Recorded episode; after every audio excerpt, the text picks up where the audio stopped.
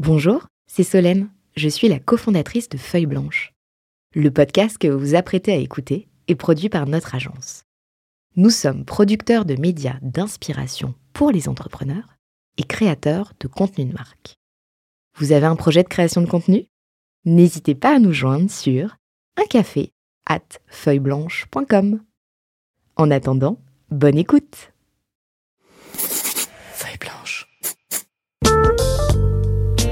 40 nuances de Next. Le Next 40, comme vous ne l'avez jamais entendu, animé par Olivier Mathieu et Thomas Benzazan. Donc je te propose de fermer les yeux. On va repartir euh, dans l'enfance, dans la vie euh, de Louis. Allez, relaxez-vous. Et maintenant, on parle de vous Qui es-tu? D'où viens-tu? Et est-ce que tu es né entrepreneur? Ouh là là là, ça, ça- ça- ça fait déjà beaucoup de questions. Euh, je Très peux- introspective. Voilà, je peux répondre déjà à la dernière, non. Mhm. Euh, je pense que ça n'a aucun sens d'ailleurs de se, de se dire entrepreneur. Ah ouais? Ouais, non Non, je sais c'est pas. ça, Bah, ou- Du coup, si tu peux développer. Mais parfois, il y a- on, on a des, on a des entrepreneurs, pour le coup, qui ont, par exemple, euh, qui sont issus d'une famille plutôt d'entrepreneurs, donc ils ont vu euh, leur père ou leur mère euh, dans la création d'entreprise ou dans la direction d'entreprise, et puis parfois euh, complètement d'autres cultures, de, de, socialement, euh, classes sociales différentes, ou également euh, parfois bah, des fils de profs ou des fils de, de, de, personnes qui ont eu des, des, des vies intéressantes et riches, mais qui sont très très loin du monde purement entrepreneurial, donc on se demande toujours d'où ça vient. Ouais, non, en fait, j'ai toujours un peu du mal avec cette notion, tu sais, de. Euh, alors Américains, ils ont ça, t'es euh, I'm an entrepreneur, I'm a serial entrepreneur. Enfin, tu sais, c'est genre. euh, Oui, parce que toi, ça, va- ça va entrepreneur. plus loin. C'est de te définir comme C'est ça, c'est ça qui entrepreneur. me C'est gêne. même pas. euh, c'est- euh, il se trouve que oui, T'as créé une boîte. J'ai créé une boîte, ouais. donc je suis entrepreneur. Enfin, mais mais j'ai toujours été gêné par les par le, les gens qui se définissent comme entrepreneurs. C'est comme si, euh, je sais pas, c'est c'est une sorte de, de, de c'est- je sais que c'est ce que je veux faire de la vie. Et il y a un côté un peu cool de monter des boîtes. C'est maintenant on starise vachement les euh, les fondateurs de boîtes. Et du coup, t'as vraiment des, des mecs qui créent des sortes de fausses boîtes ou qui se disent. Enfin, je trouve ça assez gênant. C'est pour draguer en soirée. Hein C'est pour draguer en soirée. Ouais, alors je, moi je, je sais pas, ça fait 20 ans que presque 20 ans que je suis presque marié. Euh, donc si tu veux, ça ne me concerne point. Mais euh, non non le, le Je peux dire je suis presque entrepreneur. Du voilà, coup. exactement. Non, presque parce qu'on n'est pas marié, mais on a trois enfants, donc je pense que ça compte. Euh, ça, peu, ça compte ouais. pour quelque chose. Mais tu vois, voilà, c'est un peu. Ouais, je, pense pas que tu montes une boîte pour dire que t'es entrepreneur, quoi. Les gens qui montent une boîte pour dire qu'ils ont monté une boîte, généralement, ça se passe pas très bien. La question, c'est juste, t'as un, t'as un truc qui te fait, tu vois, t'as le problème que t'as envie de résoudre, trouves ça intéressant, t'as envie de te lancer dedans. Euh, et je me définis pas comme entrepreneur, non. Ça t'en pas? Alors du coup, qui es-tu?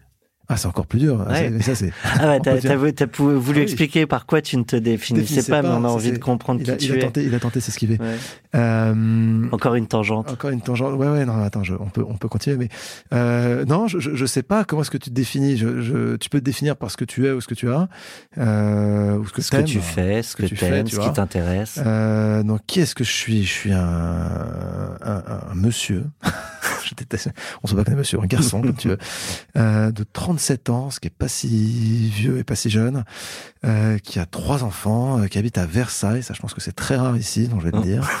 Euh, et qui, il se trouve à monter une boîte euh, de paiement fractionné. Euh, et à la base, si on oublie un peu la, la, la- on a déjà parlé pendant, pendant assez longtemps, euh, je pense que je suis un, je suis, je suis un, alors geek, c'est vachement la mode, mais il y en a pour qui c'est vrai. Moi, à la base, j'aime beaucoup, beaucoup la tech. C'est un, truc qui me fait, c'est un peu le, voilà, j'ai le cerveau câblé pour ça. J'aime bien com- com- comprendre comment fonctionnent les systèmes, qu'ils soient techniques ou même un peu plus globaux, mais voilà, j'aime bien comprendre comment fonctionne le monde. Les rouages, Euh, les rouages, tu vois, le, les connexions. j'ai un des bouquins que je lis en ce moment, c'est Inside the Machine, qui est en gros sur la- l'architecture des microprocesseurs. Quoi. Ça, ça me, ça, ça me fait euh, vibrer. Euh, J'aime la tech. C'est euh, si on se reprojette un peu plus loin dans, dans les débuts de ta vie, euh, il y, a, il y a eu des premiers indices de de ce geek que tu allais devenir? Indice, je sais pas, j'ai commencé à coder à 7 ans, donc je pense que c'était un, Premier indice assez parlant. Le, le, le premier programme que j'ai codé, euh, c'était, j'ai déjà dit dans un, dans un podcast, mais euh, je trouve ça assez marrant. Le, le programme que j'ai codé, en fait, c'était un mot de passe sur l'ordinateur de ma petite sœur euh, pour la faire chier. Et en fait, elle avait, alors c'est, elle avait, euh, j'avais 7 ans, elle en avait 5, et mes parents lui avaient acheté ces petits ordinateurs en plastique, aspect de Genius 2000. Euh, et donc, t'avais sur une dizaine de jeux où t'appuyais sur le bouton, t'avais le pendu, t'avais le machin et tout. Et, et dans les jeux, il y avait un jeu qui s'appelait Basic, et euh, j'appuie sur le bouton tu vois, pour voir ce qui se passe, j'appuie sur Basic, et il y genre juste un, curseur qui clignote. Mais, mais que- quelle est cette chose, tu vois? Tu te dis, mais attends, comment c'est possible qu'il y ait un jeu que je comprenne pas? Donc, je, récupère le manuel du Genius 2000, et t'as vraiment un, cours de, de Basic, donc de, de programmation, en fait, c'est vraiment pour créer des, des programmes. Et, et le premier programme que je crée, c'est un mot de passe. Donc un truc très bizarre, enfin très simple, hein, tu vois, genre un prompt, donne un mot de passe, et puis ça marche pas, euh, ben en fait le, le programme ne finit pas. Euh, et donc j'ai trollé ma petite sœur avec ça, ça l'a fait évidemment euh, fondre en larmes, mes parents m'ont foutu une baffe, ouais, c'est mal fini, mais voilà, premier premier programme pour troller ma petite sœur. Ok, donc là, on est en quoi? En 80 Ouh, 92, 13, un truc comme ça, ouais, j'avais 7 8 7 8 ans dans ces eaux-là. Si on, on reste dans cette période de, de l'enfance, euh, est-ce qu'il y a des mantras, euh, en tout cas des choses que t'ont euh, légué, hein, peut-être intellectuellement, tes parents qui te servent aujourd'hui ou qui te guident encore euh, aujourd'hui? Après, c'est pas tes parents parce que c'est Ouais. c'est ce qui peut paraître évident, mais des, des fois, on a d'autres sources d'inspiration qui nous ont guidés. Ouais, le, le, le alors il y a un truc.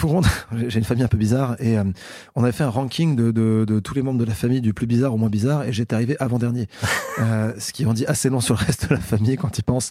Euh, donc ouais, un peu un peu une famille de. Ah, le, plus, le premier étant Ouais, le plus bizarre. plus- voilà, c'est ça. ok. J'étais arrivé j'étais arrivé dans les plus normaux. Euh, c'est Tu t'étais peut-être pas encore complètement révélé. non, non, non, non, non, c'était il y a pas longtemps. Non, non, il y a aucun problème. Euh, non, non, j'ai, j'ai, euh, tu vois, j'ai, euh, une mère qui est artiste, donc qui est sculpteur, peintre, euh, dessinatrice, euh, qui avant a fait des études d'art graphique euh, et qui a bougé plutôt sur le sur l'art entre guillemets tout court. Un père qui a fait, alors je sais pas quatre ou cinq métiers, faut que je compte, mais il a commencé ses études de médecine. Après, il a fait du rallye automobile, donc sport automobile à très haut niveau puisqu'il a été champion de France plusieurs fois. Ensuite, il a arrêté. Je crois que là, il a fait du théâtre. Ça marchait moins bien d'ailleurs que le, que le sport. Puis, il a bossé comme patron d'écurie euh, de rallye euh, chez Citroën, si je dis pas de conneries. Euh, après, il est redevenu médecin. Euh, et maintenant, il est retraite. Tu vois. Il y a eu un film Euh, sur lui, non? Arrête-moi si tu ouais, peux. ouais, ça, tu vois. Non, mais, et, et du coup, si tu veux, le, le- quand tu parles de rôle modèle, tu vois, genre, euh, ouais, je- j'ai pas d'espèce de famille de, euh, de, de businessmen hyper successful, j'ai pas d'une famille de, en fait, j'ai une famille un peu de, de Roman Echelle un peu bizarre qui ont plutôt bien réussi. Euh, Mais et du je coup, on pense que- comprend mieux ta vision de je me définis pas sur juste bizarre, oui, ma boîte du Mmh. Moment, quoi. Ouais, Évidemment, ça, ça, ça, enfin, je trouve ça n'a pas de sens. Mais euh, s'il y a un truc que, que, qui est important, je trouve, dans cette famille, c'est ce côté. Euh, en fait, on s'en fout de ce que tu fais, C'est libre. euh, mais ce que tu fais, fais-le bien. Quoi. En gros, il y a rien de plus chiant que les gens qui n'aiment pas ce qu'ils font, qui, tu vois, qui, qui who don't, who don't, who don't care, right? C'est un peu le, le, le vrai sujet. Euh, Faut être impliqué. il faut être impliqué. Euh, Tu vois, c'est vraiment. Mon père m'a dit, je, je m'en fous. Tu, tu fais, tu fais pizzaiolo, ok, tu fais pizzaiolo si tu veux, Mais les mais tu fais les meilleures pizzas du monde, d'accord Et du si, monde. Ouais, j'étais un peu. c'était euh, un peu, ouais, ouais, non, mais c'était un peu, et je trouve que c'est une valeur qui est intéressante, car ça fout un peu la pression, mais je trouve ça intéressant de se dire, en fait, euh, et je pense que c'est assez rare, en fait, les familles, je te jugerai pas pour ce que tu fais, euh, je te jugerai sur la manière dont tu le fais. Fais-le avec passion, et tu peux faire ce que tu veux, je serai heureux pour toi. Fais-le en dilettante, tu vois. Et, euh, et, et je me rappelle très bien quand je suis entré, j'ai commencé à carrière dans le conseil parce que je savais pas ce que je voulais faire. Je suis entré chez, chez Bain. Euh, J'ai rien contre Bain, mais bon, le, le- voilà, le conseil c'était quand même pas ma tasse de thé. J'étais pas vraiment fait pour. Euh, et puis je raconte un peu ce que je fais à mon père et, je vois son visage qui se dit, franchement, ça me fait chier, quoi. Et, il le dit pas, tu vois, parce qu'il a pas envie, il a pas envie d'être méchant, mais je, vois bien qu'il se dit, c'est pas, il ressentait pas la passion, il ressentait pas l'espèce de truc. Donc T'avais pas euh, envie d'être le meilleur consultant du monde, peut-être? Ouais, alors déjà, Ça je- devait je- sentir. Jamais, jamais je l'aurais été parce que j'avais pas le niveau. Euh, je, je, suis pas fait pour ce métier.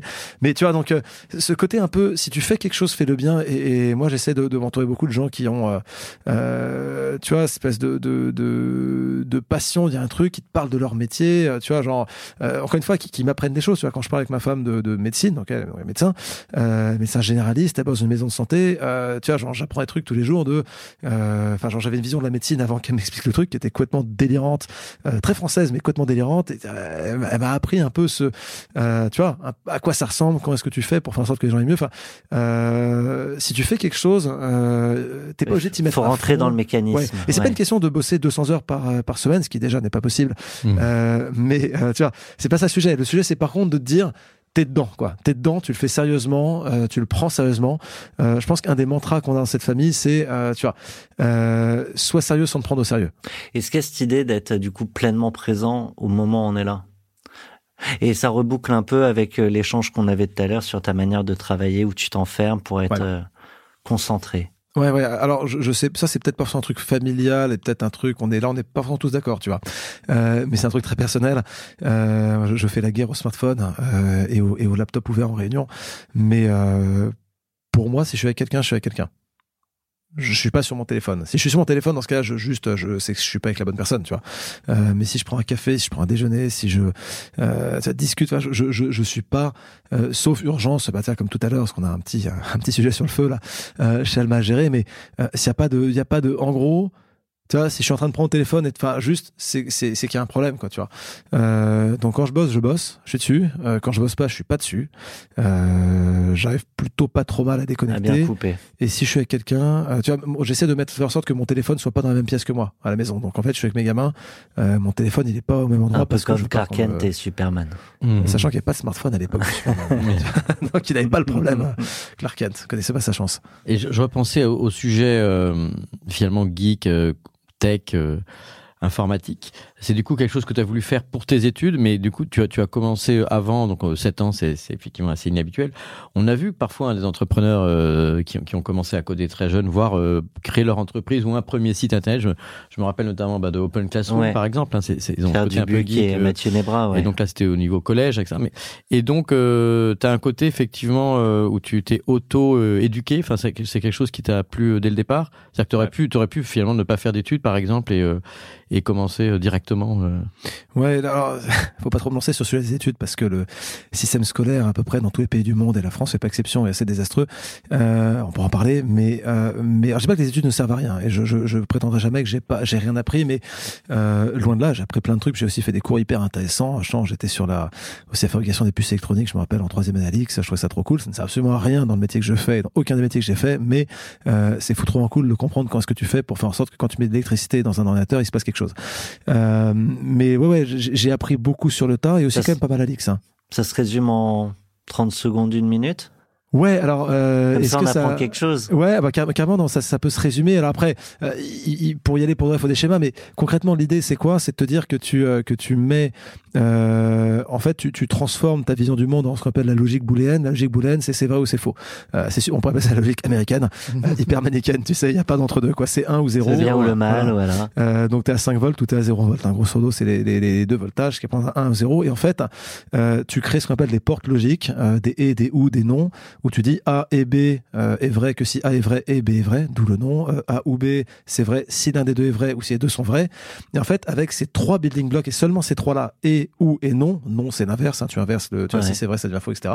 Avec ces trois trucs, tu peux commencer à créer, par exemple, euh, un additionneur. Donc tu peux en fait simplement euh, avec ces trois trois portes logiques euh, créer euh, une, un circuit qui va additionner des nombres binaires ou qui va les multiplier Euh, et en fait c'est, tu crées vraiment des puces qui te qui commencent à faire des opérations de plus en plus compliquées après euh, je vais pas rentrer dans comment est-ce que tu crées tu vois c'est quoi les à quoi ça sert le, le, le- l'horloge dans un microprocesseur c'est quoi le pipeline des différentes étapes du vois.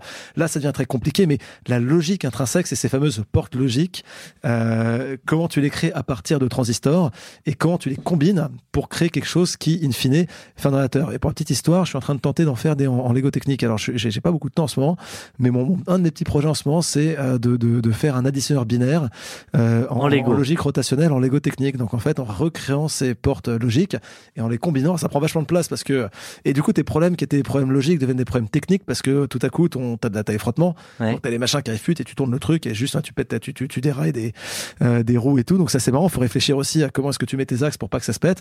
Euh, voilà. Enfin, je faut que je finisse un jour, mais c'est assez marrant.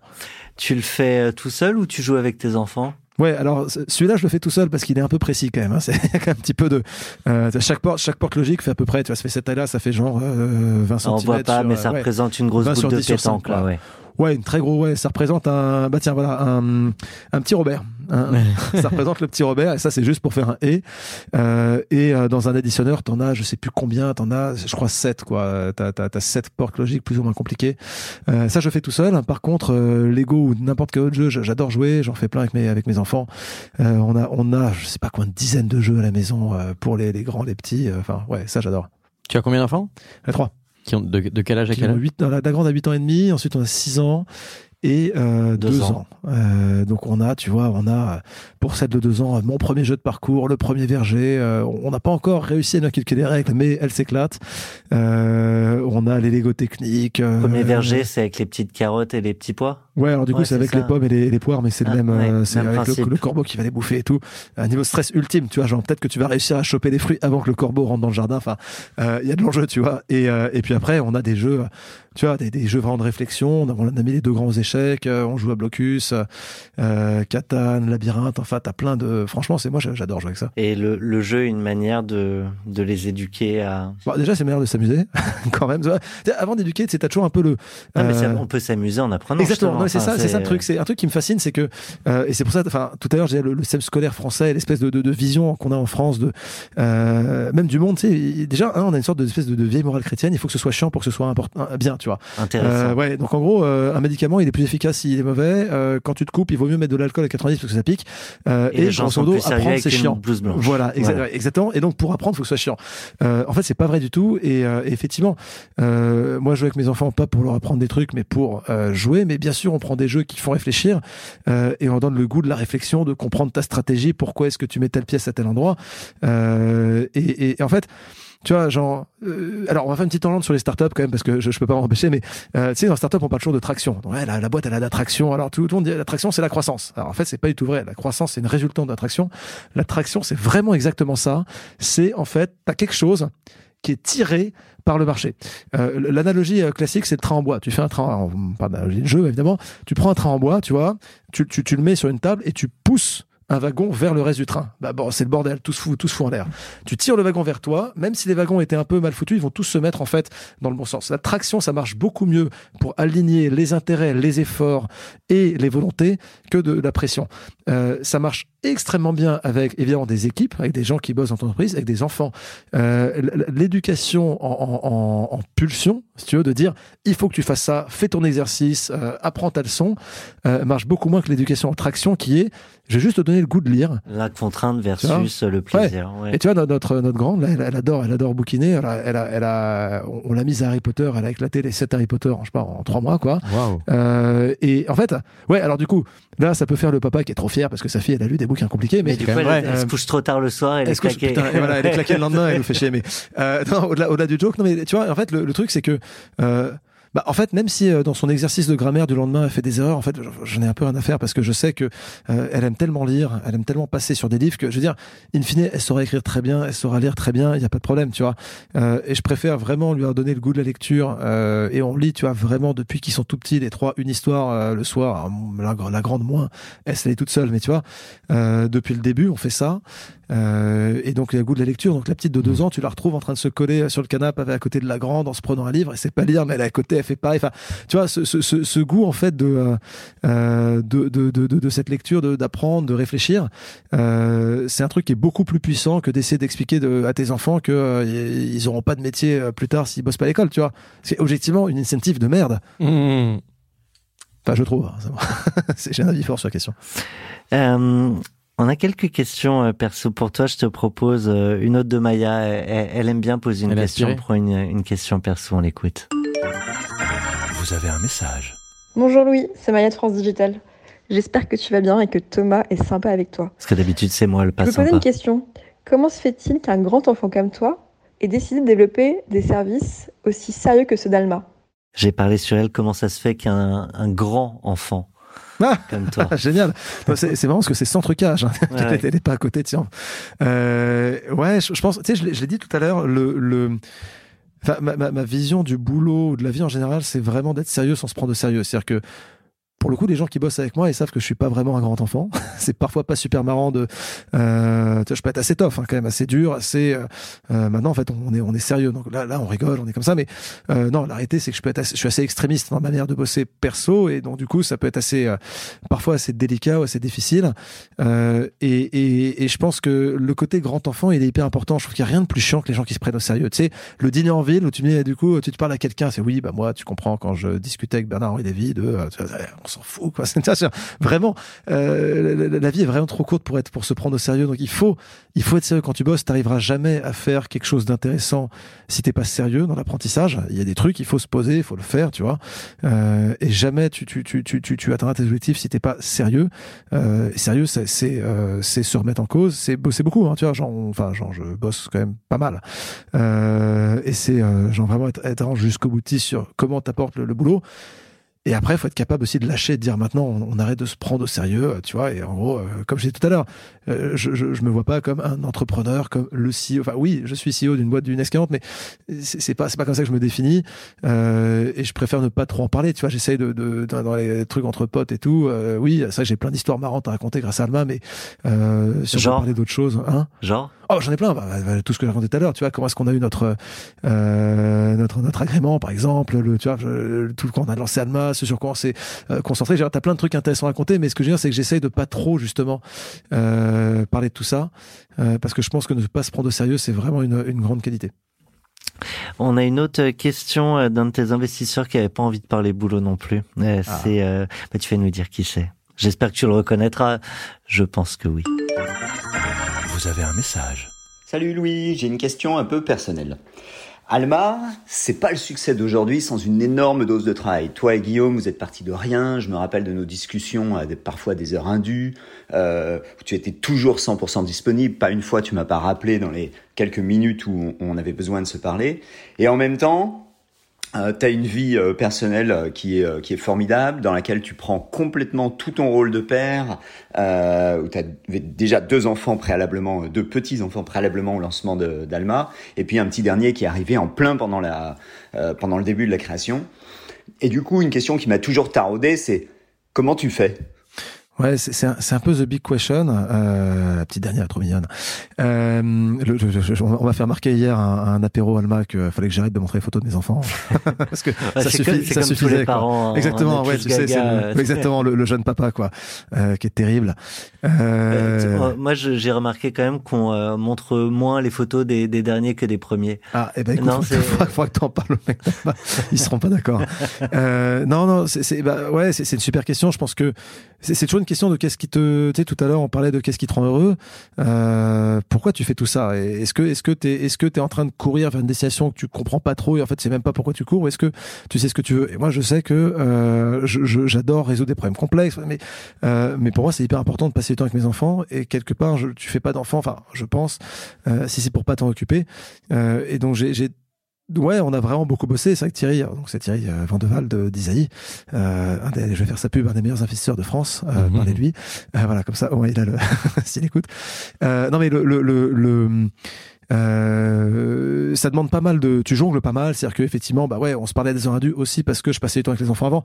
Euh, nos gens du bureau, je m'occupe, tu vois, on fait le bain, euh, on fait le dîner, on lit l'histoire du soir, puis bon, bah il est 20h30, 21h, tu te remets au boulot, euh, et c'est là où tu commences à, tu vois, à attaquer. Euh, donc le, le, donc oui, c'est, je pense que les deux vont ensemble. Euh, je pense qu'il serait faux de dire que tu vois, j'ai, j'étais, alors 100% si très comité Alma, mais bah 100% non, j'ai pas donné toute ma vie et j'aurais pas été prêt à le faire. Tu vois, si tu veux de choisir entre la famille Alma je choisis la famille. J'adore Alma, hein, pas de question, mais euh, mais je trouve que c'est, tu vois, quelque chose qui est vraiment important pour moi et en plus super unfair. T'imagines tes gamins, tu sais, genre t'as comment on dit, t'as pas demandé à venir au monde, euh, et t'as un père qui en a rien à foutre, qui te fait comprendre que t'es pas important. Euh, est-ce que je, est-ce que je suis parfait là-dessus? Absolument pas. Et tu vois, genre je te disais tout à l'heure, ma, ma fille m'a dit il y a quelques jours, euh, enfin j'en ai un peu marre de ta boîte, euh, tu bosses trop, euh, tu travailles trop. donc je veux dire, je le fais pas parfaitement. Et puis parfois il y a eu des moments aussi dans la boîte où tu vois j'étais assez stressé, assez tendu, et où du coup ça se voyait, c'est-à-dire que je m'occupais des enfants mais de manière un peu tendue. Donc hop hop hop militaire, on va vite, on va vite se coucher parce que papa il doit bosser. Donc guess what? Déjà un, quand tu prends ce mode-là avec les enfants euh, tout parent dira ça ne fonctionne pas. C'est l'inverse de Euh, l'attraction. exact, voilà. c'est l'inverse de l'attraction. Et qu'est-ce qui se passe quand tu essaies de pousser quelqu'un? Il essaye de pousser dans l'autre sens. Donc, euh, grosso modo, c'est les moments où les enfants sont le plus chiants. Ils courent partout, ils hurlent, ils en ont à foutre. Et, Et in donc tu perds encore plus de temps, donc Voilà. t'es encore plus stressé. T'es stressé. Et moi, il y a eu des soirs, je me rappelle, où tu vois, t'es comme ça, tu, tu, tu, t'as fini par gueuler sur tes enfants, après, fait chier. Enfin, été- t'es- tu t'es, tu t'es énervé, puis après, ils se couchent enfin, puis là, t'es face à ton ordinateur et tu te sens super mal, quoi. Tu te dis, ok, donc en gros, rôle de père, je l'ai merdé. Maintenant, je suis en train de bosser, mais je me sens pas bien, donc je vais mal bosser. Donc, je, enfin, je foire sur tous les tableaux, et je pense que c'est un vrai, c'est un vrai combat de, de tous les jours, de réussir à déconnecter ton cerveau, à vraiment être avec tes gamins. Euh, et je, je pense que parfois, je le fais très bien, et en tout cas, j'ai inventé de le faire bien et de le faire le, les week-ends en particulier, je pense que j'y arrive mieux qu'en semaine, pour être honnête. Euh, et puis après, quand tu te remets sur le boulot, d'y aller pour de vrai, d'être capable de hiérarchiser. Euh, mais c'est un, c'est un vrai taf. Et honnêtement, je connais personne, que soit Guillaume, mon associé, qui est dans la même situation. Il a, une, il a une petite fille, là, il y a, euh, il y a trois semaines. Donc lui, il est Eh dans le ben, jus. Félicitations Guillaume. Félicitations Guillaume. Euh, Guillaume, il m'énerve parce qu'il fait que des enfants qui sont euh, euh, qui seront plus grands que moi dans deux ans. si tu veux. Donc euh, j'en ai un peu marre. Euh, mais euh, tu vois le tu vois le euh, le truc quoi, c'est vraiment une une question de discipline. Et ça d'ailleurs c'est marrant, c'est une tangente complète, mais euh, tu sais on parle toujours de valeurs d'entreprise. Alors t'as les valeurs, euh, tu vois machin truc, euh, excellence. Hmm. Et il y a une valeur que très peu de monde cite, c'est la discipline. Euh, Il y a que une entrepreneur qui a mon à mon à ma connaissance la cité, qui était Mathilde Collin, la fondatrice de, de Front, euh, qui avait comme valeur de sa boîte. Je pense que la discipline, c'est vraiment la, vertu cardinale. Quoi. C'est en fait, tu peux, tu peux être, tout le monde peut être bon sur un sprint. Tout le monde peut être bon sur une semaine, sur un mois, tu peux être brillant, tu mais la réalité, c'est que tu es sur un, sur un marathon, euh, et que la question, c'est que les mecs, t'as des mecs qui réussissent parce qu'ils sont genre brillantissimes, mais la plupart des gens qui réussissent, c'est que le mec, il se lève tôt, il se couche tard, il bosse mais intense entre les deux, et il fait ça pendant 10 ans de suite. Il a la discipline de bosser sur le bon sujet, pas le machin qui te fait kiffer, mais sur le machin qui est impactant. Maintenant, dans une heure, dans deux heures, et ça tous les jours, de tous les mois, de toutes les années, de, tu vois, de, de- de- de la vie de sa boîte. Et ça, c'est vraiment la, la- la qualité cardinale. Et ça te permet d'être aussi focus, de pas te retrouver, tu sais, à genre à faire 53 trucs à la fois, euh, de t'occuper de tes enfants, de, tu vois, de, de, de gérer ta vie. Et j'ai ça comme si j'étais parfait. Encore une fois, je, je le suis malheureusement pas, mais en tout cas, j'ai la, la volonté d'essayer de C'est ce faire. que tu as compris qu'il fallait faire. Bah, en tout cas, c'est ce que je pense qu'il faut faire. Oui. Est-ce que j'ai raison ou pas? Je pense que oui, mais, Est-ce que tu arrives C'est encore autre chose? Ouais, ouais. mais je bosse, je Ouais. bosse, je me soigne. On... Je te propose de- d'enchaîner un peu. ce qu'on est- franchement, non, mais ça me fait On- chier les mecs, bien, qui, te- là, hein, les mecs qui te disent qu'ils vont sacrifier leur vie. Tu vois. Ouais, alors tu vois, des Elon Musk qui vont créer des trucs extraordinaires, mais les mecs qui t'expliquent en regardant dans les yeux que de toute façon, c'est impossible de créer un truc bien sans, se, sans y flinguer toute sa vie et tout. Bon, c'est triste. En tout cas, c'est des renoncements. Ouais, c'est triste. Ouais. Enfin, ça fait des Ouais. gens qui sont tristes, ça fait des personnes, euh, tu vois, c'est, euh, ouais, tu peux vouloir mourir sur scène, mais ça fait des gens qui sont, euh, je trouve un peu creux. Oui, mais enfin, c'est peut-être pas comme ça qu'ils le vivent eux. Et, euh, Ah, mais donc, d'ailleurs, ils font euh, ce qu'ils veulent, hein, je m'en fous. C'est bien de le dire. Ouais, tu trouves ça triste, ils le sont peut-être pas eux, oui, Ouais, effectivement. Moi, Non, oui, mais- c'est ça, c'est moi, je trouve ça triste. Mais, Ouais, on, non, mais on en parle moi- en moi- fin de vie. Hein. Moi, je me suis souvent dit ça, par exemple, c'est du coup, je, je, je m'évade un peu philosophiquement, mais dans d'autres d'autres métiers qui sont des métiers de passion, comme par exemple un chanteur, enfin, mettons un artiste ou un sportif, pour pouvoir gagner, ça n'a pas vraiment de sens d'être sportif professionnel si c'est pas pour gagner, donc c'est compétitif. Bah, le- le- les sacrifices à faire sont considérables, puisque c'est hyper technique. Gagner la seconde supplémentaire euh, aux 400 mètres, ça veut dire euh, du régime, des diététiques, Euh, des salles de sport, des des machins, se coucher tu à telle heure, pas, de machin, euh, etc. voilà, tout à fait. donc, oui, donc ça fait Justement. Ouais. Mais avec les, certains renoncements, effectivement, oui. Bien, ouais, bien sûr. Non, mais je, je suis d'accord. Et après, on aime tous, en plus, on- on aime, on aime bien les gens hors normes. Tu en aimes en parler. Tu vois, Elon Musk, euh, je dis en rigolant, le mec, euh, il doit être triste. Et en même temps, le mec, il nous fait rêver parce que euh, moi, je serais pas capable de monter SpaceX, tu vois. Euh, donc, le mec, il t'envoie des fusées, il réinvente une industrie complète qui était complètement sclérosée. Il va t'envoyer des Mais mecs tu sur sais, Mars. Enfin, il, c'est fou. il a commencé avec des logos, des Lego techniques. hein. Oui, mais il a raison. ça, ça, pour le coup, euh, tu- ce sera pas dur de me faire faire la pub des Lego. Si Mais tu- moi, ça me dirait bien qu'on puisse acheter une, une fusée en, pay- en payant en trois fois, peut-être. Écoute, on, on est en cours de dans négociation du contrat. l'espace- aller, aller dans l'espace qui coûte un, un peu cher, le tourisme social payé, payé en trois fois, c'est déjà plus abordable. Parce que ça, ça, ce serait beau. S'inspirer. Respirer. Je propose un petit sprint dans le marathon sais- de cette interview. c'est- C'est c'est qui le mec qui fait la voix là? C'est extraordinaire. On dirait le. Ferdi, Ah. Ouais. Ferdi. Ferdinand qu'on- salue. une voix Ouais. grave Ah comme ouais. ça, tu vois, t'es dedans. Ah non, on l'a, Ouais, casté, hein, c'est, du travail aussi, hein, de, Ah de ouais. produire un podcast. Gros, gros casting, hein, ouais, ouais, gros, gros casting. Euh, Bon, l'idée, euh, le titre porte bien son nom, hein, c'est d'a- d'aller chercher. Alors, on a quand même eu pas mal de clés, donc on va peut-être aller assez vite quand même sur cette partie, mais on va chercher ce qui t'inspire, comment tu respires. Donc, sur les moments de respiration, je pense qu'on a assez bien compris. Sur l'inspiration, peut-être on peut encore un peu creuser. Ouais, ca- carrément. euh, c'est. euh, bah, je, je vais faire un peu de redite, mais tu vois, ce qui m'inspire, c'est les gens qui, qui m'apprennent des choses. Euh, et donc, ça peut vraiment être tout. Ça peut être euh, euh, peut-être un truc qui est important que j'ai pas mentionné, c'est la, la notion de, euh, de, de multidimensionnalité. C'est-à-dire qu'il y a un moment, tu vois, tu peux, t'es, t'es- t'es au fond de la mine, tu creuses dans ta dimension, qui peut être, je suis entrepreneur, je suis codeur, je suis ce que tu veux. Euh, et en fait, tu vois, il y a de moins en moins de valeur à atteindre le niveau du dessus par rapport avec le même niveau d'effort à juste développer une compétence dans quelque chose qui n'a rien à voir, tu vois. Euh, et donc du coup, c'est, euh, c'est, enfin, t'es codeur, fais des sales. Va essayer de vendre un peu le produit que tu, tu crées. Euh, c'est intéressant. C'est intéressant. Tu te rends compte déjà que sales, c'est pas un métier facile, alors que oh, c'est bon, le produit il est top, il se vend tout seul. Euh, évidemment, c'est vice versa. Euh, tes sales, tu, tu gueules sur les codeurs parce que le produit il est jamais livré à temps et que euh, la, la prod a encore tombé en rade.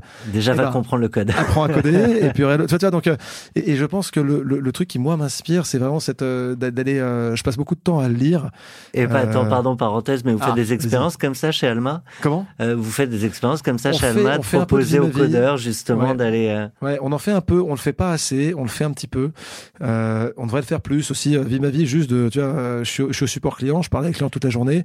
Et ben ton produit tu vas voir comment est-ce qu'il est utilisé. Tu vas parler aux gens qui l'utilisent. Je pense que c'est intéressant. Euh, on le fait au niveau de l'onboarding et on devrait à mon avis le faire un peu plus que ça. Là, l'intérêt de, de ce type de ouais de de- d'essai, c'est euh, c'est que eux se comprennent mieux entre eux et donc sont peut-être plus euh, dans leur approche, dans leurs attentes. tu crées de l'empathie. Ouais.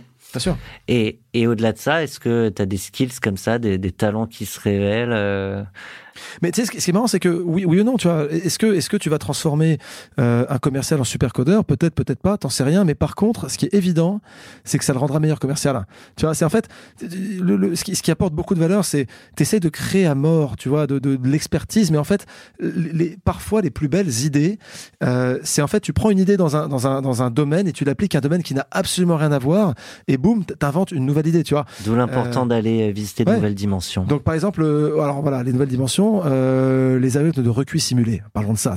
Pourquoi ne Les répète. Algorithmes de recuit simulé, simulated annealing, tu vois pourquoi ça en parlerait pas euh, aujourd'hui euh, C'est des algos en gros, je, je vais, je la fais courte, mais c'est des algorithmes qui te permettent de trouver un optimal. Et, et en gros, c'est basé sur la physique statistique. Donc c'est en fait des, des, des informaticiens qui ont regardé de la, la, la physique statistique, la physique des gaz, et qui ont dit tiens effectivement un gaz que tu cuis, que tu refroidis, que tu recuis, que tu refroidis, te permet d'atteindre un certain état qui ressemble à un état d'optimum euh, global que tu vas rechercher euh, au niveau de ton, euh, au niveau de l'optimisation d'une fonction mathématique ou, ou de code, tu vois. Et C'est donc ce qui fait que quand je recuisine ma ratatouille, elle est meilleure. elle est meilleure. Alors, ouais, c'est, c'est, c'est, alors, j'adore la cuisine. J'adore la cuisine. pour le coup, la cuisine, c'est de la chimie. Hein. Euh, intrinsèquement, c'est, la, chi- c'est la cuisine, c'est juste de la chimie qui se bouffe.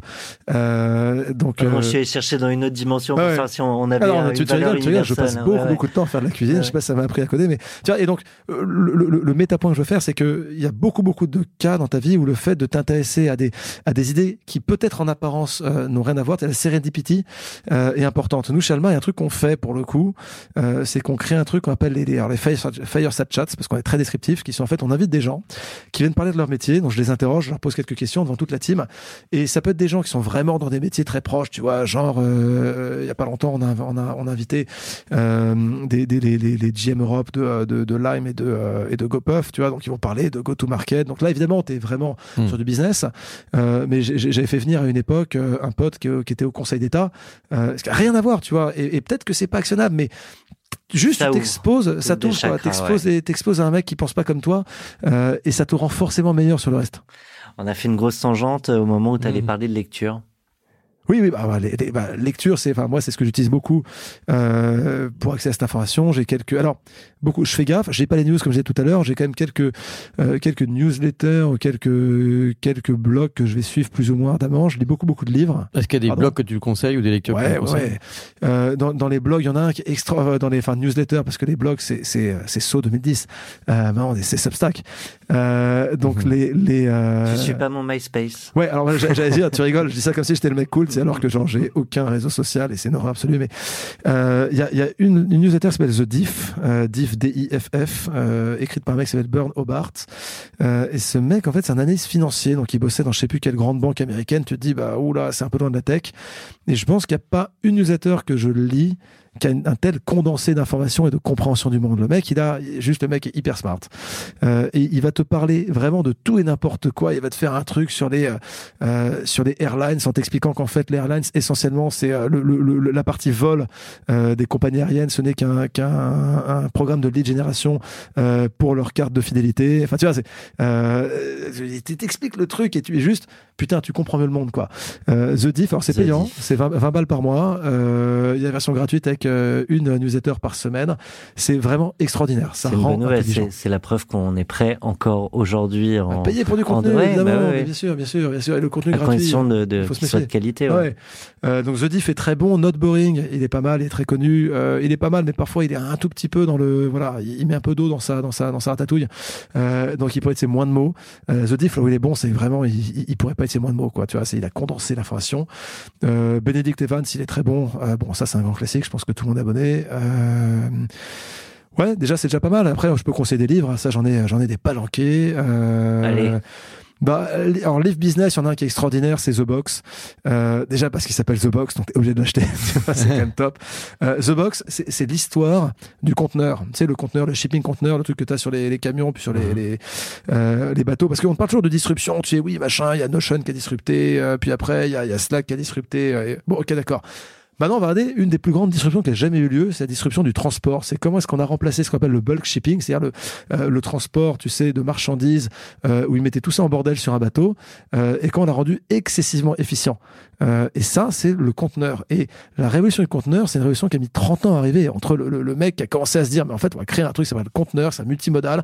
On foutra sur des bateaux, après on mettra sur des trains, après on mettra sur les camions. Du coup, on arrêtera de se faire chier à mettre un mois et demi à, à tous À passer sortir de l'un à l'autre. Ouais, Tu vois, ouais. ça t'explique pourquoi, pourquoi New York euh, n'est plus un port de marchandises alors que c'était le plus grand port de marchandises du monde à une époque et que c'est devenu Newark euh, parce qu'en fait les dockers du port de New York ils se disent ah, on est contre le, le, le, le, le conteneur ça tue des emplois ce qui était vrai euh, du coup on veut bien le conteneur mais il faut pas tuer d'emplois donc les mecs ont dit bah très bien du coup on va créer un port euh, sur la rive d'en face de l'Hudson River euh, et puis euh, là c'est nous qui dictons tu vois donc, ça c'est un, un bouquin sur la disruption qui est extraordinaire parce que tu as cette histoire c'est un machin tu te dis euh, c'est pas sexy le conteneur quoi c'est une boîte de métal et putain qu'est-ce que c'est intelligent qu'est-ce que les mecs ont pensé ils se sont battus enfin voilà histoire extraordinaire moi l'ai lu quasiment d'une traite euh, et peut-être sur les bouquins de Ils fiction vendent bien les choses pas sexy. Hein. Ouais, c'est vrai Ouais, que j'adore c'est comme Ouais. ouais, je fais pas en trois fois j'ai envie de lire un livre sur les conteneurs, moi. Tu vois Maintenant, c'est. Bah, je pensais qu'on allait s'ennuyer sur le paiement matin, fractionné pendant deux heures et depuis Ouais. tout à l'heure, c'est un Non, c'est bonheur. cool.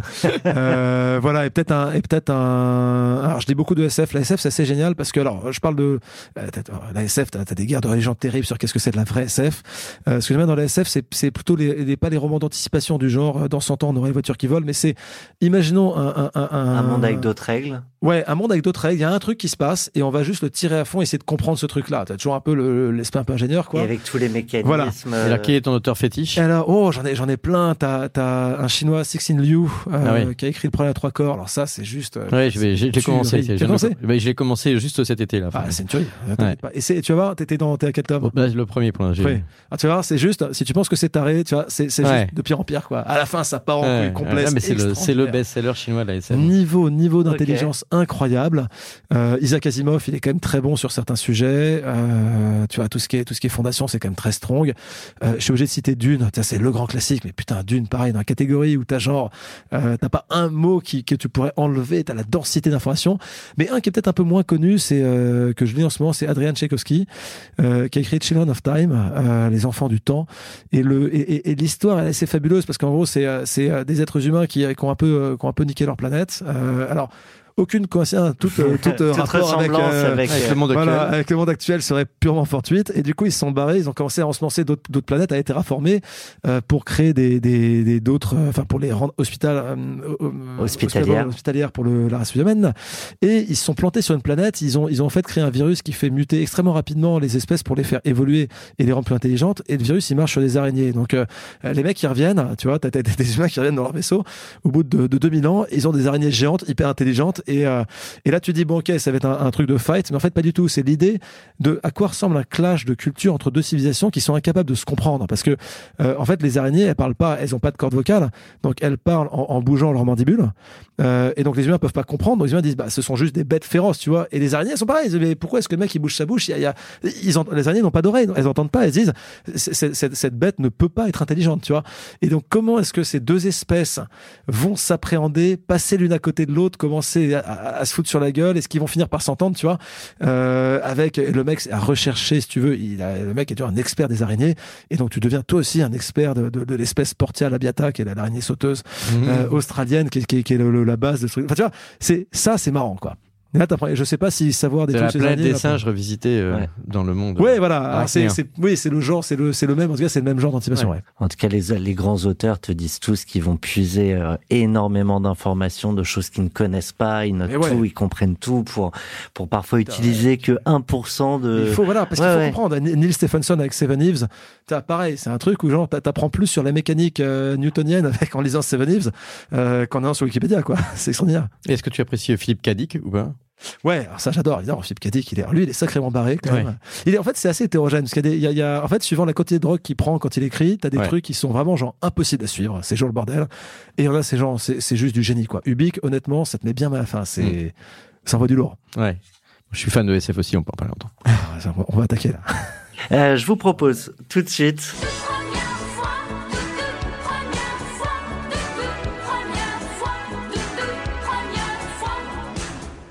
Euh, première fois, euh, ça rebondit sur euh, ce que tu nous disais tout à l'heure, première fois où tu as trop ouvert ta bouche.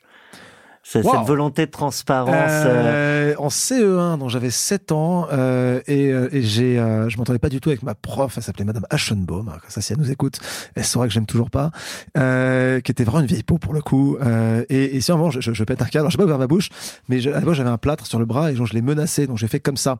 Euh, et, et donc je me suis fait virer trois jours de, de- en CE1. Tu vois, 7 ans, c'est quand même hardcore. Euh, parce qu'elle pensait que j'ai fait un doigt d'honneur, alors que pas du tout. J'avais juste menacé de la frapper. C'est, c'est, pas- c'est beaucoup plus soft. Première fois où tu as pris un crédit, perso. Euh, oh bah ça c'est facile, c'est assez comme euh, manière régulière un mortgage. On a acheté un appartement à Versailles à la naissance de notre deuxième enfant, et j'ai donc été prendre un crédit chez Boursorama. Allez, pub gratos. Et l'expérience client n'était pas à la hauteur, du coup j'ai créé Alma. Du coup j'ai créé- Euh, ouais, sur le sur le, Le mortgage c'était plutôt pas trop mauvais.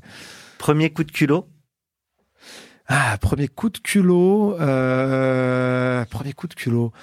Euh, euh, j'étais un peu obsessionné des études quand j'étais petit. Il y a comme quoi pour un mec qui dit que le système scolaire il est un peu daubé, euh, j'étais pas 100% cohérent. Je voulais absolument faire polytechnique. Euh, depuis que j'avais 11 ans, m'a expliqué que c'était la meilleure école d'ingénieur en France. J'ai entendu meilleur ingénieur France et j'ai dit ok donc c'est là que je vais aller. Euh, et euh, et en fait je voulais abs- je, je- j'étais un peu obsessionnel. Je me suis dit il faut pour aller dans la bonne école, il faut la bonne prépa, dans la bonne prépa, dans le bon lycée. Donc j'allais dans le bon lycée et j'étais sectorisé dans un lycée euh, à Saint-Cloud qui est absolument respectable, mais que je ne voyais pas comme le meilleur lycée. Et donc j'ai euh, écrit un courrier euh, au, au proviseur de Louis Legrand euh, en y joignant mes bulletins de, de notes en disant et, alors le courrier je, je l'ai retrouvé récemment, je l'ai lu, c'est nul, c'est mal écrit, c'est déjà c'est mal écrit ce que j'ai écrit mal, euh, c'est moche, euh, c'est lourd, les tournures phrases sont dégueux, mais j'ai été accepté. Je suis pas allé, été j'étais à Hoche finalement, mais mais le mec m'a réécrit, voilà, je, je, je vraiment j'ai dit je veux venir dans votre lycée. Première, premier renoncement. Premier renoncement. Ah, j'ai renoncé plein de trucs. Euh, renoncement un peu où tu, sais, tu te dis merde, j'ai quand même merdé. Peut-être le conseil quand même. Euh, dans le sens où le quelque part, je pense que je n'étais pas fait pour ça. C'est assez clair, mais mais quelque part quand même, tu vois, je comme toujours, quoi, quand t'es quand t'es pas bon dans un truc, ça te fait chier. Et, vraiment, je- je- j'étais vraiment très très bon sur certains aspects du conseil. J'étais vraiment très très mauvais dans d'autres. Et au global, ça passait pas. Et c'est moi qui ai démissionné, mais honnêtement, si j'ai pas démissionné, il m'aurait viré quelques mois plus tard. Euh, donc j'ai renoncé en comprenant que j'y arrivais pas et que j'étais pas fait pour ça. Première fois que tu as recruté quelqu'un.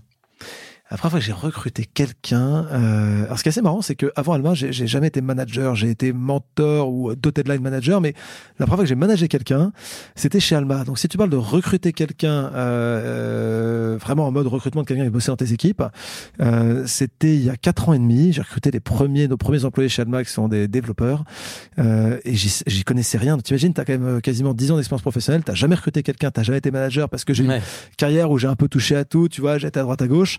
Et donc j'y connaissais rien et donc j'ai dû me calibrer et j'ai fait passer plus de 60 candidats en entretien physique euh, pour en embaucher deux. Sélectif. Première connerie. Non, pas sélectif, c'est juste que j'y Ouais, connaissais rien. Donc en fait, j'étais en mode déjà les, les 20 premiers, euh, j'étais en mode je ne sais pas ce que je fais. est-ce que mon ent- tu vois, est-ce que mon exercice de code il est bon, est-ce qu'il est trop facile, est-ce qu'il est trop dur, est-ce que le mec me bullshit, comment est-ce que je fais pour le savoir? Je- C'est juste c'est flippant en fait. Hein. Puis t'es tout seul. Parce que dans, dans une boîte, tu vois, t'es chez Stripe, euh, genre oh, si tu te plantes, tu fais, tu sais, t'apprends en le faisant, tu dis un truc, t'es avec les autres, etc. Euh, là, j'étais tout seul Bien sûr, euh, ouais, à prendre la vrai- c'est un décision. vrai risque, un recrutement, on est clair. Bah ouais, et surtout quand t'as personne pour t'expliquer que t'es pas bon. Premier euh, grosse erreur d'entrepreneur. Première grosse erreur d'entrepreneur, euh, je prenais en rigolant.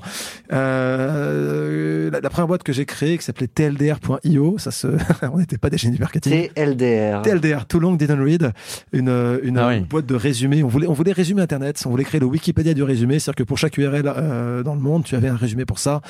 Euh, et tu pourrais dire, je sais pas si c'est une erreur ou pas, mais en fait, bon, rétrospectivement, c'était une, une boîte un peu con, enfin con dans le sens où ça, ça, ça pouvait pas marcher pour pas mal de raisons. Et je pourrais dire la première erreur d'entrepreneur, c'est de créer cette boîte sans vraiment réfléchir. Quoi, c'était vraiment le coup de tête. Euh, on est parti dedans. Et en fait, si on avait réfléchi un tout petit peu, je pense qu'on serait rendu compte que l'idée n'était pas si bien. Euh, ouais, ça peut être une erreur. J'en ai fait plein d'autres. Hein. Je peux, je peux tenir très longtemps sur les erreurs. J'en ai fait des millions. Mhm. Bah, on fera un, un épisode spécial erreur. Ouais. On va faire un Si, podcast. si tu acceptes Non, de revenir. tu sais, hein. tu rigoles, mais tu sais, t'avais un truc qui s'appelait la fail-con il y a une époque. Oui, Ouais, tout bien à sûr, fait. Et la fail ouais. con, voilà, mais la fail con, grosso modo, c'était quand même des mecs qui étaient, des mecs hyper successful, tu vois. T'avais à l'époque, il y avait Rudel qui était en train de t'expliquer qu'il avait quand même vachement raté sa vie. Tu sais, mec, t'es CEO de Criteo, t'es le fou de ma gueule ou quoi. Donc, la fail con, c'était pas mal, mais quand même, il y avait C'était Un fail. un, un peu hypocrite, on quoi. était, on était un peu quand même dans le, ouais, dans le fail inspirationnel, quoi, hein, qui est pas un vrai fail. Moi, je te parle de vraie grosse merde. Ouais. Allez, bah du coup, dans une autre grosse merde. Tant qu'on Bah, est. une vraie, ouais, une vraie grosse merde. Euh, On a, on a la rubrique de la claque, quand même. Waouh Allez, grosse claque. C'est important parce que on, là, tu viens de parler des erreurs, mais c'est vrai que, comme tu le disais sur la, sur la Failcon, la, la, la, la, la conférence du, du, du fail, très souvent, on veut valoriser le, l'échec, mais parfois c'est un petit peu hypocrite. Euh, et parfois aussi c'est mal euh, digéré en France, euh, alors qu'on peut considérer que le, le pavé de, enfin le, le, le succès est une route pavée d'échecs. Et donc on aime bien quand les entrepreneurs qui ont, qui ont, qui sont en phase de succès euh, reconnaissent honnêtement, que ça peut être dans la vie perso ou privée, mais euh, le fait d'avoir reçu une vraie claque. Ouais, je, je pense que ah, plein des claques, tu vois. Et, et ouais, tu as dit le, le tu sais, il y, a- il y a une manière très très facile de jamais se planter, c'est de jamais essayer. Donc euh, le corollaire est assez clair. Euh, peut-être peut-être dans la vie, euh, non, dans la vie perso, je pense qu'à un moment, si tu veux, euh, tu vois, on avait des discussions un peu difficiles avec ma femme sur sur Alma, quoi, qui était, euh, euh, bah en fait, euh, tu vois, je, je, je Qui est Alma? Hein, ouais, c'est- qui était- En fait, c'est le prénom de sa fille. Il y a eu un- y a une confusion. euh, sache qu'un de nos premiers marchands euh, m'avait répondu, je ce mail dont je me souviens, qui était Tu tombes bien, ma fille s'appelle Alma. Hmm. Euh, et c'est J'en connais aussi. Euh, C'était le, le, le CEO de Bonsoir, tu sais, la, la, la boîte qui fait des draps. Ah, Euh, le, le... Donc ouais, donc c'est un peu la claque où tu te dis en fait, t'es dans, dans le projet, t'es à fond, t'as l'impression, tu sais ce que je disais tout à l'heure, t'as l'impression que t'arrives à, à équilibrer vie pro, vie perso, puis en fait t'y arrives pas, puis à un moment, t'es, euh, la femme qui me dit juste, tu te rends compte que t'es de mauvaise humeur depuis six mois. Et et je suis en mode, en fait, je dis, mais non, mais je suis de bonne humeur, bah, tout va bien. Et en fait, non, tu, tu, tu te, tu, tu, tu dis, prends un step back, tu dis, non, elle a raison, en fait, je, je suis de mauvaise humeur, et honnêtement, ça me ferait grave chier, euh, de vivre à côté d'un mec est de ce niveau d'humeur tout le temps. Et, euh, ouais, c'est un, un, un combat, c'est un combat. Euh, donc je, Et là, c'est du coup. Bah, c'est une remise en cause, quand tu te dis, ça, euh, C'est, il y a des décisions radicales du coup qui sont prises. Ah ouais, bah, tu dis, euh, faut bosser différemment. Enfin, tu, tu sais, tu dis, surtout, je pense que le côté claque, c'est pas juste la discussion difficile, c'est le delta entre toi, tu pensais que ça allait bien et qu'en fait, t'étais, euh, tu te comportais comme il fallait. Et en fait, du point de vue monde extérieur, t'étais un peu un connard. T'as un miroir, quoi. Ouais, mais tu Ouais, vois, et tu l'as, ouais. sauf que, et, et- et tu te dis, putain, en fait, ça a duré longtemps, ce truc. Euh, et ça, je pense que c'est un vrai, euh, ouais, c'est une vraie claque. Tu te dis, euh, ok, euh, ça se trouve, euh, le mec, il est pas aussi bon que ce qu'il pensait, quoi. Euh, et au niveau professionnel, dans la, la claque, c'est, en fait, toujours, c'est un peu ça. Je pense une claque, c'est quand t'as un disconnect entre ta perception de la réalité, la réalité et le moment où tu comprends que les deux, c'est pas du tout la même chose.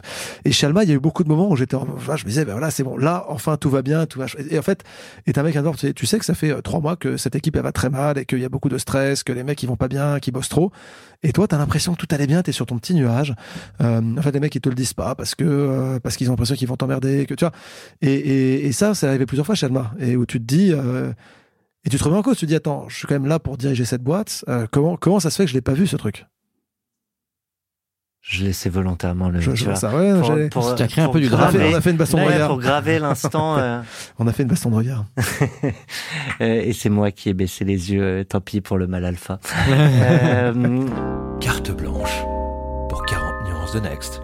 Donc là, c'est une référence au café carte noire ou pas le... Ouais, ouais, Aussi. un petit peu, ouais. Et Avec la voix, oui. donc la carte blanche, on t'avait expliqué hein, le- la règle du jeu, mais donc on te- on ne t'interrompt pas. Et donc tu peux avoir un sujet de ton choix qui peut être dans ton environnement. C'est Je il- veux pas m'interrompre. Il- Euh, Il faut pas que ce soit trop long. Tu l'avais pas perds- choisi Tu perds l'audience. Tu perds l'audience. Il avait Si, pas si, choisi, Ah si, tu avais parlé de, choisi. de, régulation. Ouais, de, régulation. Du coup, je, Du redeviens un peu, un peu chiant et technique, mais je trouve qu'il y a un truc vachement intéressant, c'est la notion de d'incitation perverse. Donc, c'est en fait ou de ou de ou de conséquences inattendues. C'est-à-dire que euh, c'est assez rare ah, euh, les gens qui se disent je vais prendre le monde et je vais juste le niquer, quoi. juste faire un truc qui est pas bien. Euh, donc, l'enfer est pavé de bonnes intentions. Et en fait, ce qui se passe pour de vrai, quand un quand un système quel qu'il soit, qu'il soit la réglementation euh, ou autre, qui est pas bien foutu, c'est souvent des gens qui étaient très bien intentionnés, mais soit qui ont vu qu'une partie du problème, soit qui ont surréagi, qui ont été dans l'émotion, si tu veux. Quelle que soit la cause, tu te retrouves aujourd'hui avec des systèmes, et c'est parfaitement naturel, qui juste ne, ne fonctionnent plus. Et, la réglementation, c'est une très très bonne idée. Très très bon euh, exemple, je dis, de, de, l'enfer et pavé de bonnes intentions. C'est-à-dire que, euh, je prends l'exemple de GDPR. Donc, GDPR, hein, loi sur la, protection des données privées, euh, ça part d'une très très bonne intention qui est de dire en fait les données privées qui te concernent, eh ben, c'est tes données, c'est pas les données des personnes qui les stockent. Les boîtes, les boîtes notamment les boîtes américaines considèrent que en gros si je stocke une donnée, c'est ma donnée. En Europe, on considère que c'est pas ça, c'est la donnée de ton client. Il a des droits dessus, il a des droits de rectification, des droits de suppression, etc. Donc là, quand tu dis comme ça, c'est une super bonne idée. Le problème de la, réglementation, c'est que derrière, t'as les mecs qui se mettent dans un bureau commencent à te créer des règles hyper compliquées parce que quand tu commences à vouloir décrire le comportement que tu attends des boîtes, là, ça devient très compliqué. Euh, on te pond donc euh, le GDPR qui, encore une fois, a, beaucoup de qualité, mais qui est, très lourd. Ça, je pense que c'est assez consensuel de dire ça. C'est la, compliance GDPR, c'est un truc qui est assez lourd. Nous, on y passe quand même pas mal de cycles hein, chez Alma. Euh, et en fait, le problème, c'est que la conséquence inattendue que tu as de ce truc-là, c'est que tu crées quelque chose qui est très très dur pour les petites boîtes. Parce que en fait, ton coût, c'est un coût fixe. Euh, et en fait, quand tu es une boîte de 10, tu peux pas être compliant GDPR. Donc, soit tu l'es pas et tu prends un risque juridique, soit tu l'es et en fait, ça te coûte hyper cher. Euh, là où Facebook et Google, eux, pour eux, bah, ils disent bon, très bien, bah, j'ai embauché 200 personnes pour faire ça, puis ils vont, ils vont, ils vont faire le truc. Euh, donc, la, la, la, la réglementation a toujours un effet pervers qui est qu'elle renforce les grands au détriment des petits. Le, le coût d'opportunité que tu payes quand tu surrégules, c'est un coût d'opportunité d'innovation, de création et, et de simplement, c'est même pas que des boîtes vont mourir, il y a des boîtes qui vont mourir, mais surtout tu ne crées pas des boîtes. Euh, et ça c'est pervers parce que, euh, et c'est vrai dans la réglementation financière, c'est que évidemment ce que tu payes quand tu régules, pas assez, c'est très clair. Quand tu régules pas assez le monde financier, ta crise de 2008, euh, quand les ratios solvas sont trop bas, quand tu demandes pas aux banques de faire gaffe, quand tu quand tu mélanges un peu la banque de détail et la banque d'investissement, euh, c'est assez visible. Par contre, ce que tu, ne vois pas, c'est quand tu as trop régulé, quand tes ratios solvas sont trop hauts, quand tu as, quand as trop essayé de segmenter, tu ne vois pas toutes les entreprises qui ne sont pas créées. Quand tu, quand tu, quand tu vois, Alma pourrait ne pas avoir été créée si la réglementation avait été encore plus dure qu'elle n'est déjà en France au niveau, au niveau financier. Donc ça, c'est vraiment un, un point qui est, qui est très bizarre et qui est paradoxal parce que du coup, euh, moi j'insiste toujours beaucoup chez Alma sur le côté, il faut toujours être précis et mesuré. Euh, et donc, faut pas dire la réglementation, ça sert à rien. Évidemment, il faut des règles. L'anarchie, ça De fonctionne la pas. nuance. Euh, il faut de la nuance. On aime bien. Exactement. Euh, T'avais dit que tu m'interrompais pas. Euh, Ah oui, c'est vrai. c'est Olivier qui l'a dit. hein. Euh, je vois. Ça n'engage pas. Maya, euh, Maya a dit que j'étais pas toujours sympa. Je, je, je vois ça. Euh, mais, le, mais exactement ça, tu vois, c'est en fait ce truc de se dire, euh, il faut pas rentrer dans le, il faut jamais réguler, un peu à l'américaine parfois. Euh, mais par contre, euh, parfois on te fait un procès quand tu dis, euh, faut faire gaffe parce que tu comprends, GDPR parfois ça va trop loin. Tu te fais accuser de le mec il a rien à foutre des données des, des clients. Non, c'est pas ça. Euh, c'est pas ça. Mais il faut de la mesure, il faut comprendre cette mesure. Euh, et je donne un autre exemple que je trouve très intéressant parce qu'il est évidemment dans le monde du crédit, c'est un truc qu'on vit, c'est que euh, dans, dans, dans la catégorie de l'enfer et pavé de bonnes intentions, il faut comprendre que le monde du crédit, c'est un monde qui est soumis à une sorte d'injonction contradictoire, qui est qu'en fait, on demande aux boîtes de crédit et de BNPL euh, essentiellement une inclusion bancaire maximale. Tout le monde doit avoir accès au crédit, euh, un surendettement minimal. Il faut jamais prêter de l'argent à quelqu'un qui ne devrait pas en emprunter, et le tout sans regarder les données privées, parce que quand même, c'est des données privées. Euh, Et, et dans le tout le monde doit avoir accès au crédit, il y en a qui potentiellement ont des problématiques de surendettement. Et- Exactement, c'est ça. Et donc du coup, en fait, tu ne peux pas avoir ces trois trucs. C'est pas possible. Si tu veux avoir une inclusion bancaire maximale et ne pas surendetter les gens, tu dois avoir un monceau de données sur eux. Ok? Faut que les mecs partagent leur compte en banque et tout. Ça, ça ne marche pas. Si tu veux tu vois, Tu peux avoir effectivement pas de surendettement et très peu de données privées. Dans ce cas-là, ton taux d'acceptation, c'est-à-dire en gros ton inclusion bancaire, il sera désastreux. Ça, grosso, ce que je viens de décrire, euh, c'est by and large la situation du crédit en France encore aujourd'hui. C'était chauffeur Uber. Bon courage pour prendre un crédit chez CTLM. Je n'ai rien contre CTLM, ils font un super boulot, mais euh, le problème, c'est que c'est très compliqué parce que comme tu peux pas demander facilement des données euh, à, ce, à ce chauffeur Uber, il peut pas te partager euh, deux ans de d'historique bancaire où tu vois bien que le mec, ça fait deux ans qu'il touche un salaire qui est en moyenne tout ça, qui a ses crédits. Donc, Donc, du coup, il part du principe que Voilà. c'est peut-être un boulot. euh, oui, donc tu, tu, tu prends, tu donc prends, tu veux pas prendre de risque et tu prêtes pas, tu vois. Euh, et donc cette injonction contradictoire, elle est vraiment la résultante d'attentes en fait de la société qui a, qui a pas encore peut-être la nuance, la mesure, la précision de se dire en fait ça va pas ensemble ou alors en tout cas c'est un trade-off arbitré. Olivier, euh, habituellement finit par le système et il a promis euh, une version piquante de son mois Bah, président. pas piquante non plus, faut voilà, là, j'ai j'ai survendu là. Ah oui, tu l'as survendu. Non mais alors allez, moi, moi président, il y a un jingle ou pas? Ouais. Allez, parfait.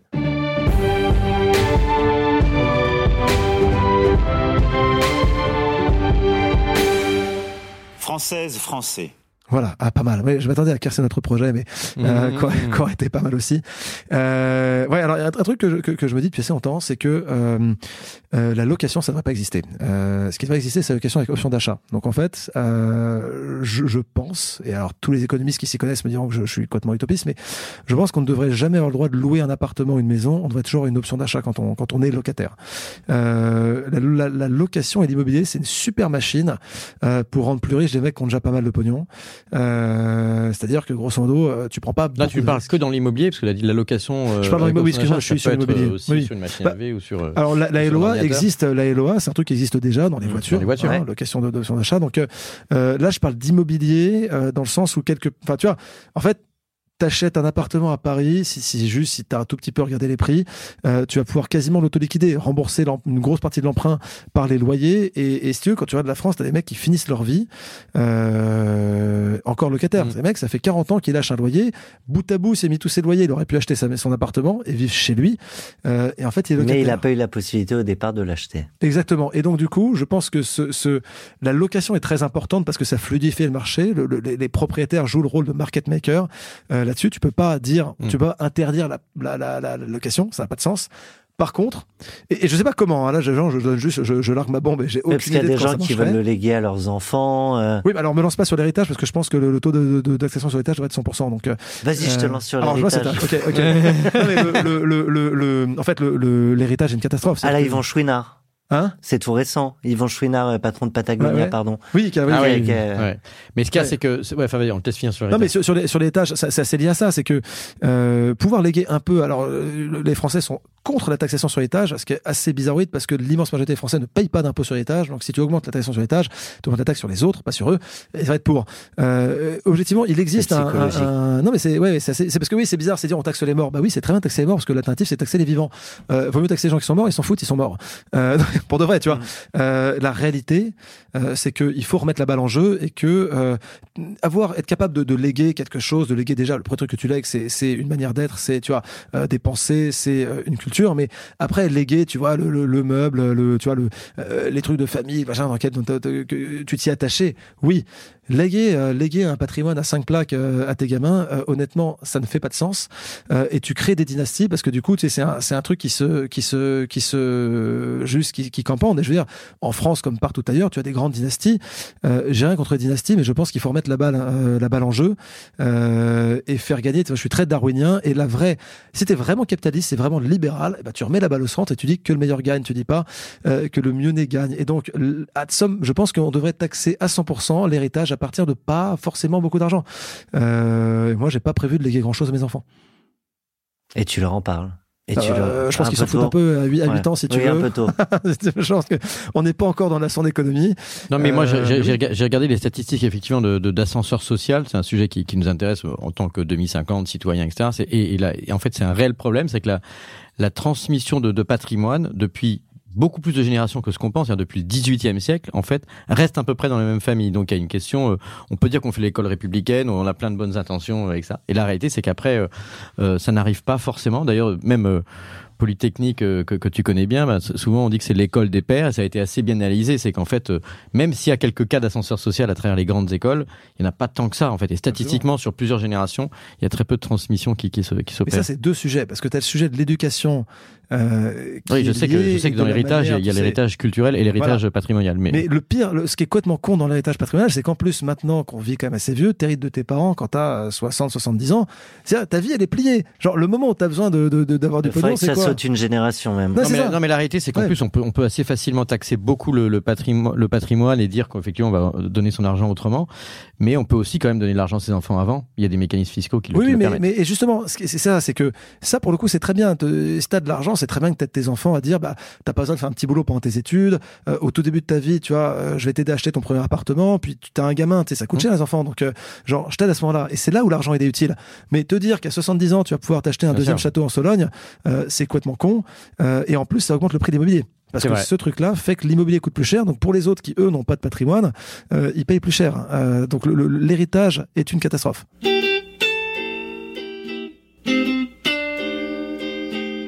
Et l'assistat de Louis est et Edwige Michaud, euh, que je connais pas hyper bien, c'est marrant, mais, j'ai pensé à elle directement quand tu m'as quand tu m'as euh, posé la question. Euh, c'est la fondatrice d'une boîte qui s'appelle Barouders. Euh, Barouders, c'est une marketplace euh, de d'équipements sportifs reconditionnés. Euh, alors déjà, juste, je trouve le projet super cool et je trouve que globalement, le reconditionné, enfin vraiment, c'est, euh, tu vois, on parlait tout à l'heure d'obsolescence programmée, c'est juste un no-brainer que si on peut arrêter de refabriquer des tonnes de trucs et de réutiliser ce qui marche encore très bien, c'est top. Euh, et, et, tu vois, je sais pas si la boîte marchera ou pas, mais je trouve que c'est évidemment la bonne idée évidemment la bonne idée. Euh, et, et, j'ai parlé à Edwige euh, récemment et, et, je trouve que c'est toujours dur de savoir si, si, un fondateur ou une fondatrice va être, tu vois, va, être, va réussir. Mais euh, moi, pas mal impressionné par son drive. J'aime beaucoup les gens qui ont du drive. Et est-ce que ça marche ou pas? J'en sais foutre rien. Mais euh, ce sera pas par défaut d'énergie. Tu vois, ce côté un peu là, la pile électrique qui est un peu partout, qui et en même temps très précis. C'est-à-dire que c'est pas c'est pas all over the place. Tu vois, c'est pas le projet euh, qui part dans tous les sens. C'est la précision du drive. Moi, je trouve ça vachement impressionnant. Est-ce que tu as une question à lui poser? Puisqu'on va lui dédier, tu sais, un podcast et on va te faire le porte-parole de Ouais, mais alors je, peux je peux lui poser la question. Le problème, c'est que euh, j'ai passé pas le temps avec elle. J'ai posé déjà un paquet de questions. oui, mais une question qui va avoir du sens peut-être aussi pour les auditeurs. Et voilà, j'allais dire. Et celle qui est très sympa, c'est de demander, comme toujours, finalement, pourquoi tu crées une boîte? Eh ben, ce sera l'une des premières questions que notre associé euh, Solène lui posera. Louis, c'était un plaisir. Ouais, Vraiment, on avait deviné euh, aux questions surprises que ce serait un plaisir, mais je, je le confirme. Un grand merci et euh, bah j'espère à très bientôt pour un épisode spécial fail. Ah bah, quand tu veux. on essaiera d'être un peu plus serré sur le timing. Mais pas, mais pas, mais pas sur le fail d'Alma, ça n'arrivera jamais.